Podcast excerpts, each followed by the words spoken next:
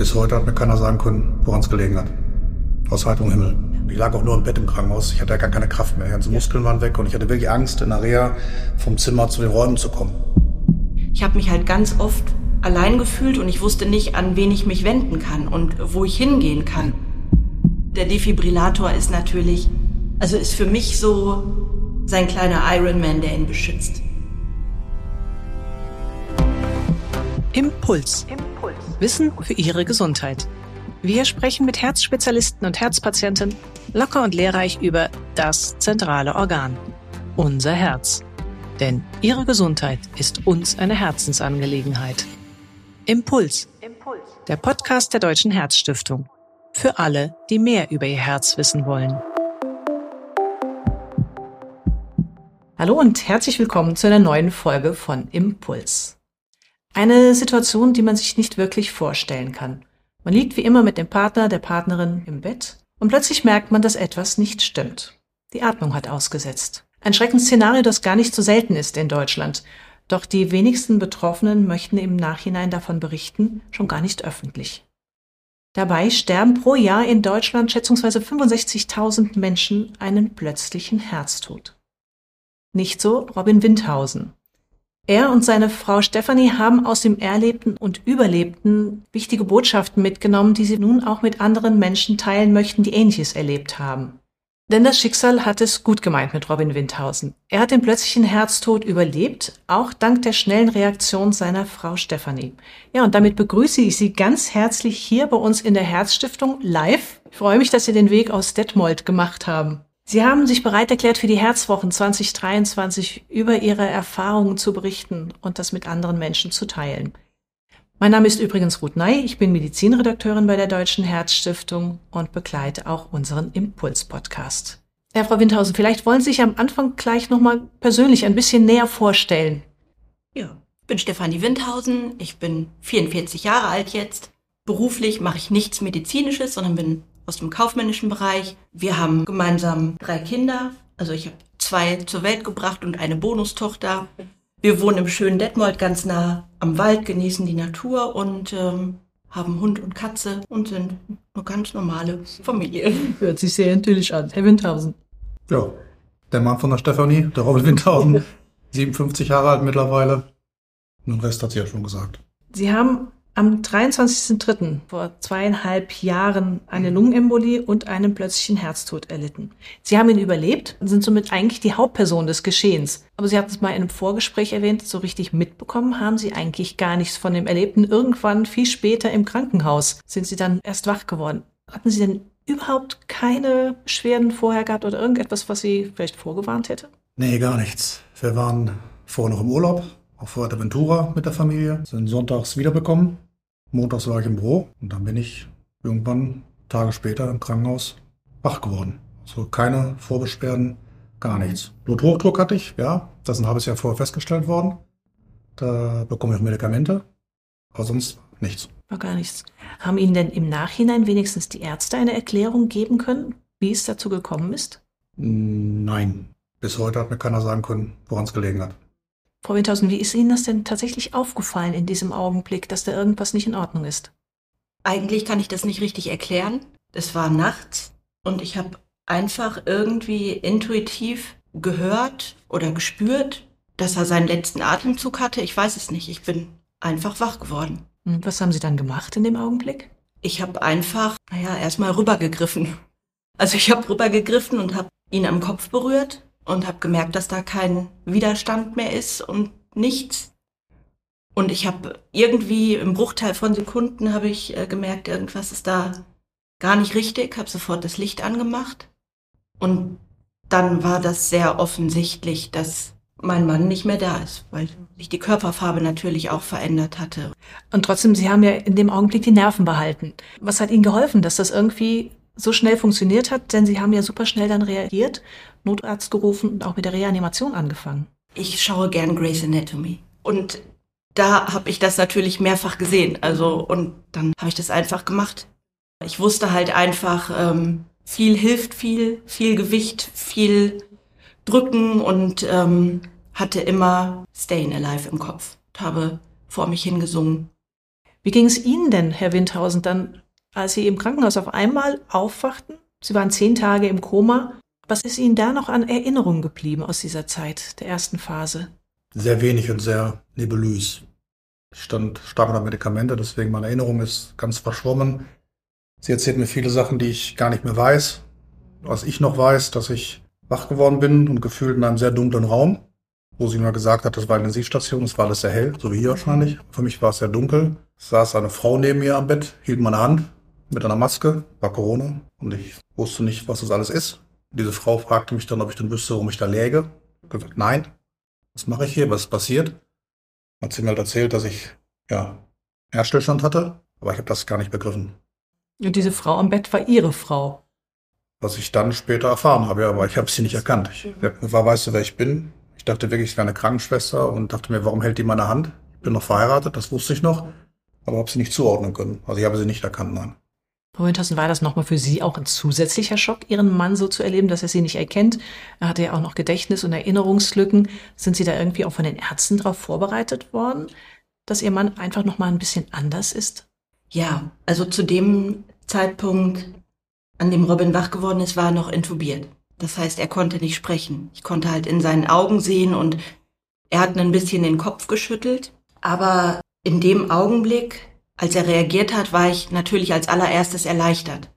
Weil äh, er lag zehn Tage im Koma und die Ärzte haben mich immer darauf vorbereitet, dass im Prinzip, selbst wenn er wieder wach wird und wenn er zu sich kommt, dass nicht klar ist, wie groß der Hirnschaden ist, weil er ja ziemlich lange den Herz-Kreislauf-Stillstand hatte. Und die Ärzte haben mir ganz klar gesagt, das kann auch sein, dass er als Pflegefall zurückkommt, das wusste ich. In dem Augenblick, als er dann das erste Mal mit mir gesprochen hat, war ich einfach glücklich und erleichtert und habe gar nicht darüber nachgedacht, was da jetzt noch auf uns zukommt, ob da noch was passiert. Aber im Prinzip muss ich sagen, die zehn Tage Koma, das war schon sehr heftig. Und wir haben natürlich auch viele Freunde und viele Familienangehörige, die sich sehr, sehr viele große Sorgen gemacht haben. Und eine Freundin hatte dann irgendwann die Idee, ihm Sprachnachrichten aufzunehmen, weil ähm, irgendwas doch vielleicht noch ankommt. Genau, und es durfte ihn ja keiner besuchen. Selbst ich durfte nur ins Krankenhaus, weil es halt wirklich so sehr schlecht um ihn stand. Und das haben die Freunde auch alle gemacht und auch Robins Töchter und mein Sohn auch Sprachnachrichten aufgenommen und als ich ihm dann, also er hat natürlich nicht reagiert, er lag ja im Koma und als ich ihm dann die Sprachnachricht von seinen beiden Töchtern vorgespielt habe, hat er geweint.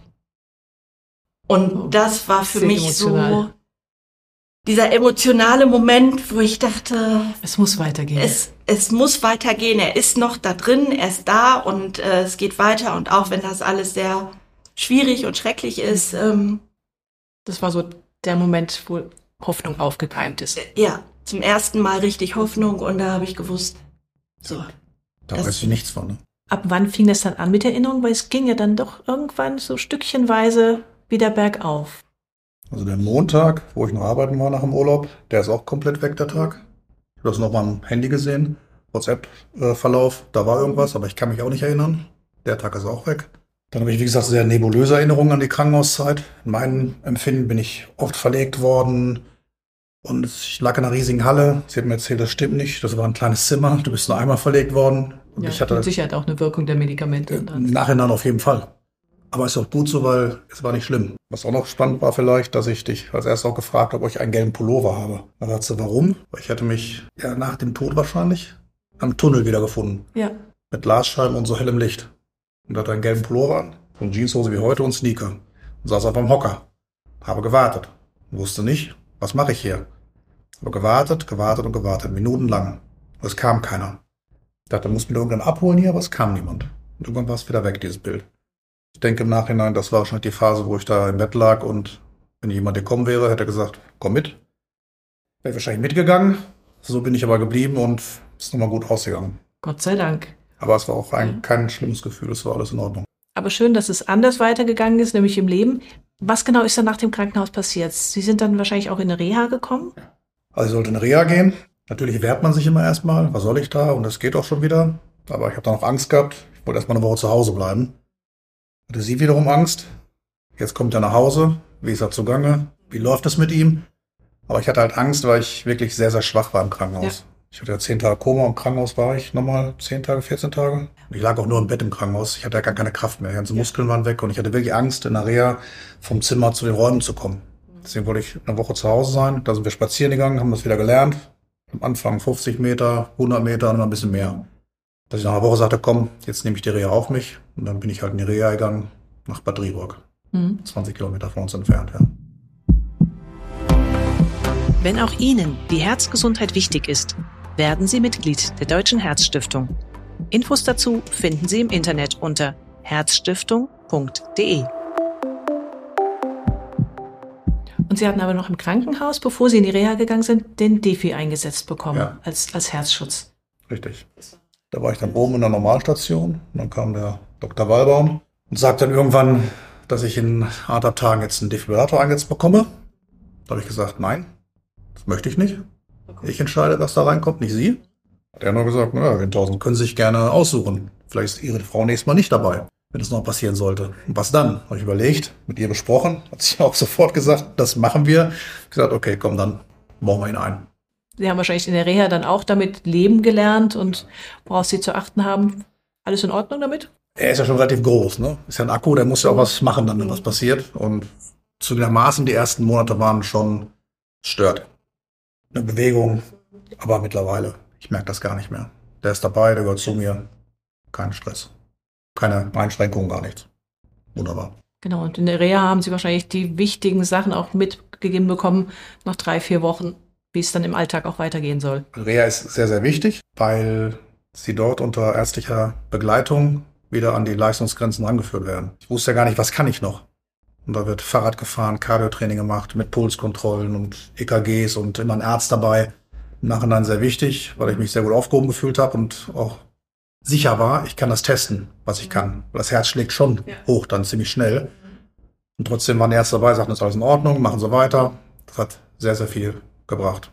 Gibt ja dann auch nochmal eine psychische Stabilität, ja. damit umzugehen. Was halt komisch ist, weil ich war früher mal sehr sportlich und dann geht man in diese Sportgruppen dann kam ich das erste Tag in diesen Raum rein, da standen überall Stühle. Ich denke, was soll das jetzt? Ja, setzen Sie sich bitte hin. Dann kriegte man einen Ball und dann musste man von links nach rechts den Ball. Dachte ich, was ist das für ein albernes Sportprogramm? Aber ich muss sagen, man musste mal Pulskontrollen machen, mhm. eine Minute. Mein Puls war direkt wieder auf 140. Okay. Und das hatte schon seinen Grund, dass man langsam wieder anfängt. Ich, ja. Mhm. ich konnte nicht mehr. Was man so denkt, was man früher konnte, ja. musste ich mich alles hart arbeiten wieder. Ist mhm. so. Kriegt man das richtige Maß. Ja. Frau Windhausen, in der Reha, da ist ja die psychologische Betreuung oder auch sogar psychokardiologische Betreuung für die Betroffenen selbstverständlich, mhm. damit sie das traumatische Erlebnis, sei es die Herzerkrankung, aber auch so etwas wie ein Herzstillstand nachher besser verarbeiten können, damit zum Beispiel nicht eine Depression entsteht. Aber wie steht es denn um die Angehörigen? Wie ist es ihnen ergangen oder wer hat sich da um sie gekümmert, damit sie mit dem umgehen können? Naja, Freunde, Familie, die haben sich gekümmert, ja. aber ansonsten äh, niemand. Also da hat niemand gefragt oder sich Sorgen oder Gedanken gemacht, dass es uns irgendwie schlecht damit gehen konnte. Also da hatten wir keinerlei Unterstützung.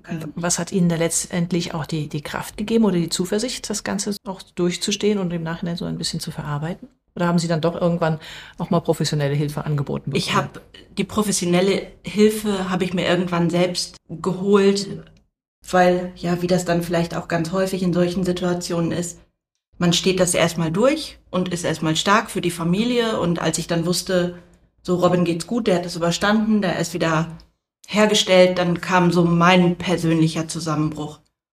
Und ähm, ja, vorher, ich hatte es nicht so richtig realisiert, wie schlecht es mir damit geht, das Erlebte zu verarbeiten, auch wenn meine Freundin mich immer darauf hingewiesen hat. Aber ich habe es nicht richtig realisiert habe dann glücklicherweise irgendwann jemanden gefunden, der mich da jetzt verhaltenstherapeutisch unterstützt. Aber das war ein langer, schwieriger Weg, jemanden zu finden. Ja, das war ein, Jahr, ein Jahr warst du stark. Sie musste ein Jahr stark sein, vor den Kindern, vor mir.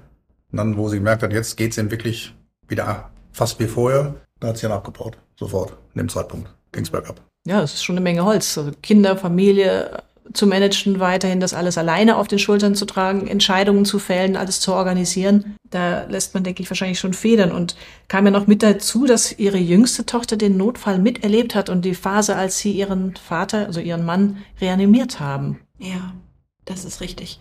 Sie hatte in der Nacht schlecht geträumt und ist dann zu uns runter und äh, lag während das passiert ist zwischen uns im Bett, was für sie natürlich auch sehr schwierig ist. Aber dazu muss ich sagen, ohne unsere Tochter hätte ich das alles nicht so schaffen können. Denn sie hat alles übernommen, was ich nicht konnte. Ich konnte also durchgehend reanimieren und musste wirklich keine Sekunde aufhören, weil sie dann den Hund festgemacht hat und ihrem Papa kalte Lappen für die Stirn gebracht hat und sich dann angezogen hat, die Tür geöffnet hat, damit die Rettungskräfte reinkommen.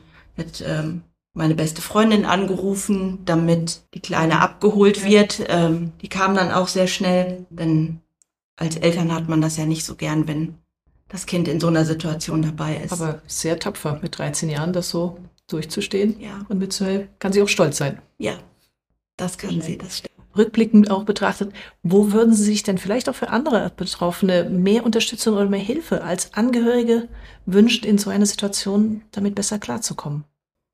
Also zum einen finde ich die psychische Komponente, das ist wirklich hart und schwer, dass so etwas angeboten wird, dass Selbsthilfegruppen angeboten werden, dass man sich nicht so allein fühlt in so einer Situation. Ich habe mich halt ganz oft allein gefühlt und ich wusste nicht, an wen ich mich wenden kann und wo ich hingehen kann. Und natürlich äh, Robins Kardiologe, mit dem konnte ich äh, sprechen und zu meinem Hausarzt konnte ich gehen, Freunde und Familie, aber dieses Angebot, was das angeht, fehlt einfach komplett.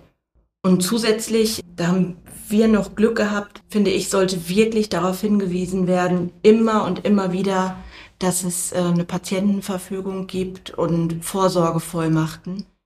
Denn das ja. hat uns wirklich sehr gerettet, weil wir zufälligerweise zwei Monate vorher zum Anwalt gegangen sind, zum Notar gegangen sind und gesagt haben, wir hätten gerne ein Testament, weil wir eine Patchwork-Familie sind, damit alle Kinder gleich beteiligt werden. Und der sagte dann, wenn Sie schon mal hier sind. Haben Sie auch an eine Vorsorgevollmacht gedacht? Wir dachten, äh, was ist das, wofür?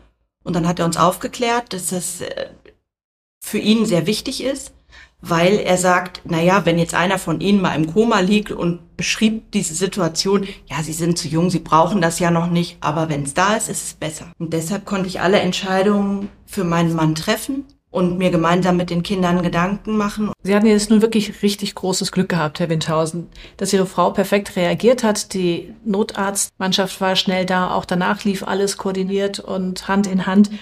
Aber dennoch, ich denke mir, so einen plötzlichen Herztod überlebt zu haben, das hinterlässt ja doch irgendwie Spuren auf unterschiedlichste Weise. Wie geht's Ihnen heute?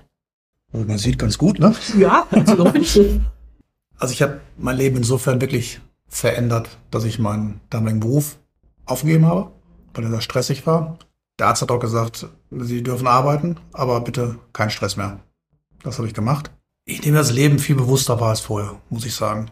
Ich bin viel dankbarer für viele Sachen. Ich spiele gerne Golf. Es gibt Situationen, wo ich am Golfplatz stehe und mich umschaue, die Natur genieße und denke, hätte es vielleicht gar nicht mehr sehen können. Ich bin viel sensibler für die vielen Dinge geworden, will mich nicht mehr so viel ärgern, was nicht immer klappt, natürlich nicht. Aber es gibt halt wichtige Dinge, sich über Kleinigkeiten zu ärgern. Im Großen und Ganzen bin ich viel dankbarer geworden und auch ruhiger. Mhm. Man gewichtet manches mehr oder weniger anders. Absolut. Haben Sie denn auch sonst etwas umgestellt im Sport, mit der Ernährung? Vielleicht auch im Zuge der Reha kriegt man ja ganz viele Informationen auch immer mit. Ja, Ernährung, will ich jetzt sagen, habe ich mich geändert, wird meine Frau sagen, stimmt nicht. stimmt. Das könnte mir sicher noch besser sein. Und mir schmecken halt viele Sachen sehr lecker. Ja, weniger Stress, Stressvermeidung auf jeden Fall und das Golfspielen ist meine Eins und alles und ich, jede freie Minute, die ich habe, gehe ich dahin und das ist ja auch Bewegung, man geht ja. zehn Kilometer nach freien Natur. Und das mache ich sehr viel und sehr ausgiebig, was ich auch nicht immer schön finde. Trotzdem vielleicht die Frage erlaubt, haben Sie noch manchmal Angst, dass es nochmal zu einem Herzstillstand kommen könnte? Fragen mich viele. Und ich muss ganz klar sagen, nein. Ich glaube, liegt daran, weil ich null Erinnerung habe. Keine Schmerzen groß verspürt habe in dem Moment. Also ich habe noch keine Nacht gehabt seitdem, wo ich ins Bett gehe und sage, oh, was passiert? Keine Angst. Und in der Reha hatten wir auch äh, Gruppentherapien. waren junge Männer neben mir, 40, die beim Joggen halt Herzinfarkte hatten und umgefallen sind und das mitbekommen haben. Die hatten wirklich panische Angst, nochmal joggen zu gehen, was ich total nachvollziehen kann, weil ich es erlebt haben. Und da ich wirklich nichts davon weiß, habe ich zum Glück auch keine Angst. Wie geht's Ihnen, Frau Windhausen? Geht da die Sorge jemals weg, dass Ihrem Mann noch mal was passieren könnte wie damals? Ja, die Sorge geht weg. Also ich habe sehr lange sehr große Schwierigkeiten gehabt, natürlich neben ihm zu schlafen und jedes kleinste Räuspern und jede Veränderung der Atmung, da war ich direkt Auch heute Oh, manchmal ist- noch. aber selten. Es ist wirklich Wenn ich so mich verschlucke oder so, dann Ja. guckst du sofort. Mhm. Ja, aber ansonsten habe ich das halt wirklich gut in den Griff bekommen, auch mit Unterstützung natürlich. Bin ich relativ angstfrei, was das angeht, weil er sich auch gut um sich kümmert und der Defibrillator ist natürlich, also ist für mich so sein kleiner Ironman, der ihn beschützt. Hat sich denn Ihr Alltag auch irgendwie verändert? Sieht er anders aus als früher? Für mich persönlich auf jeden Fall. Ich achte mehr auf mich selbst, mehr auf Gesundheit und Bewegung und Sport und rausgehen und natürlich genieße ich auch einfach viel mehr. Jeden Tag und jeden Moment und das hat sich schon verändert. Weniger Stress und mehr dankbar sein und leben. Ja, wir hatten ja ganz am Anfang auch darüber gesprochen, dass Sie aus diesen Erfahrungen Botschaften mitgenommen haben und die gerne anderen Menschen auch mitgeben wollen. Welche drei Botschaften, Sie haben gesagt, drei ganz wesentliche stehen bei im Fokus, haben Sie da aus diesem Erlebten mitgenommen? Erstmal aus Dankbarkeit, dass ich noch da sein darf. Bin ich halt zum Ehrenamt gekommen. Meine Frau ist auch ehrenamtlich unterwegs beim Hospizdienst in Detmold und hat immer erzählt, wie sinnstiftend das ist. Hätte ich vor der Geschichte auch keinen Zugang zu gehabt. Aber dadurch jetzt habe ich gesagt, das möchte ich. Ich möchte was zurückgeben. Möchte helfen, anderen Menschen helfen, dass denen, falls es passieren sollte, dass es Hilfe gibt. Und das wäre so die erste Botschaft, ne, was wir gesagt haben. Nicht Handeln. den Mut verlieren. Handeln. Mhm. Wenn jemand da liegt oder zusammenbricht, bitte machen. Nicht gucken und äh, unsicher sein. Man kann nichts kaputt machen bei einer Reanimation. Hätte sie mir die Rippen, Rippen gebrochen, ich hätte keinen Schmerz verspürt, weil es war nichts mehr da. Also bitte sofort handeln, das wäre so eine Botschaft erstmal, glaube ich. Ne? Ja, die Reanimation. Ja, genau. Reanimation. Einfach, einfach machen. Es kann nichts passieren. Es ist schon passiert und nicht weitergehen. Einfach ran. Das geht und man kann das schaffen. Einfach reanimieren. Wichtige Botschaft. Die zweite aus Ihrer Sicht? Also die, die zweite Botschaft wäre, was wir selbst erlebt haben. Egal, wo wir hinkamen, es wurde immer gefragt, wie geht's dir? Es hat keiner gefragt, wie geht's der Frau, wie geht's den Kindern? Also die Betreuung im psychologischen Bereich. Da kannst du vielleicht was zu sagen noch. Das ist wichtig. Genau, dass es halt wirklich etwas gibt, ähm, ein Angebot gibt für Angehörige, die solche Dinge miterlebt haben, dass die aufgefangen sind und vielleicht nicht erst in Panikattacken verfallen müssen und in posttraumatische Belastungsstörungen, sondern dass es da direkt Hilfe und ein Angebot gibt. Vielleicht noch eine Ergänzung. Ja, gerne. Die Geschichte im Krankenhaus, wo es ihr so schlecht ging mit Panikattacken. Sie hat sich ja selbst eingewiesen dann Okay. in Notaufnahme. Und der Arzt, der sie betreut hat, war der, der mich auch betreut hatte. Damit sie merken, worum es geht. Er hat gar nicht nach ihr gefragt, wie es ihr geht. Er hat sofort gesagt, Sie sind doch die Frau von der Windhausen. Wie geht's dem denn? Das ist krass. Ihr geht's schlecht, aber nach mir wurde gefragt. Deswegen ist das schon wichtig. Als dritte Botschaft möchten wir einfach, das ist auch der Grund, warum wir hier sitzen und ganz offen darüber sprechen, den Menschen Mut mitgeben. Es gibt so viele Menschen, die schlimme Dinge erleben und man kann das schaffen. Man kann weitergehen und es kann wieder gut werden und man darf sich einfach trauen und nach vorne gucken. Und nicht aufgeben. Nicht aufgeben. Auch da eine Geschichte zu. Als ich in der Reha war, wie gesagt, Sportprogramm war ein Ball von links nach rechts und ich habe morgens immer gefrühstückt und aus dem Fenster konnte ich auf einen Golfplatz schauen. Golfclub Bad Driburg, werde ich nie vergessen, an die Bahn 1. Und dann gingen die Leute daher und dachte ich mir, das möchte ich irgendwann schaffen. Und das hast du auch gesagt vor, im Vorfeld, dass ich immer Ziele hatte. Ich wollte nicht aufgeben. Ich wollte da wieder hin. Und ein Jahr später stand ich wirklich an dem Abschlag der 1 hab da runtergeschlagen, hab nach rechts geguckt, hab gedacht, guck, da saßt du noch vor einem Jahr und konntest kaum gehen. Jetzt stehst du wieder hier. Du kannst Also- den Golfschläger schwingen. Genau. Also nicht aufgeben, dran glauben und hart dran arbeiten. Ja, sehr schön. Sehr wichtige Botschaften, die wir natürlich auch als Deutsche Herzstiftung sehr, sehr gerne unterstützen.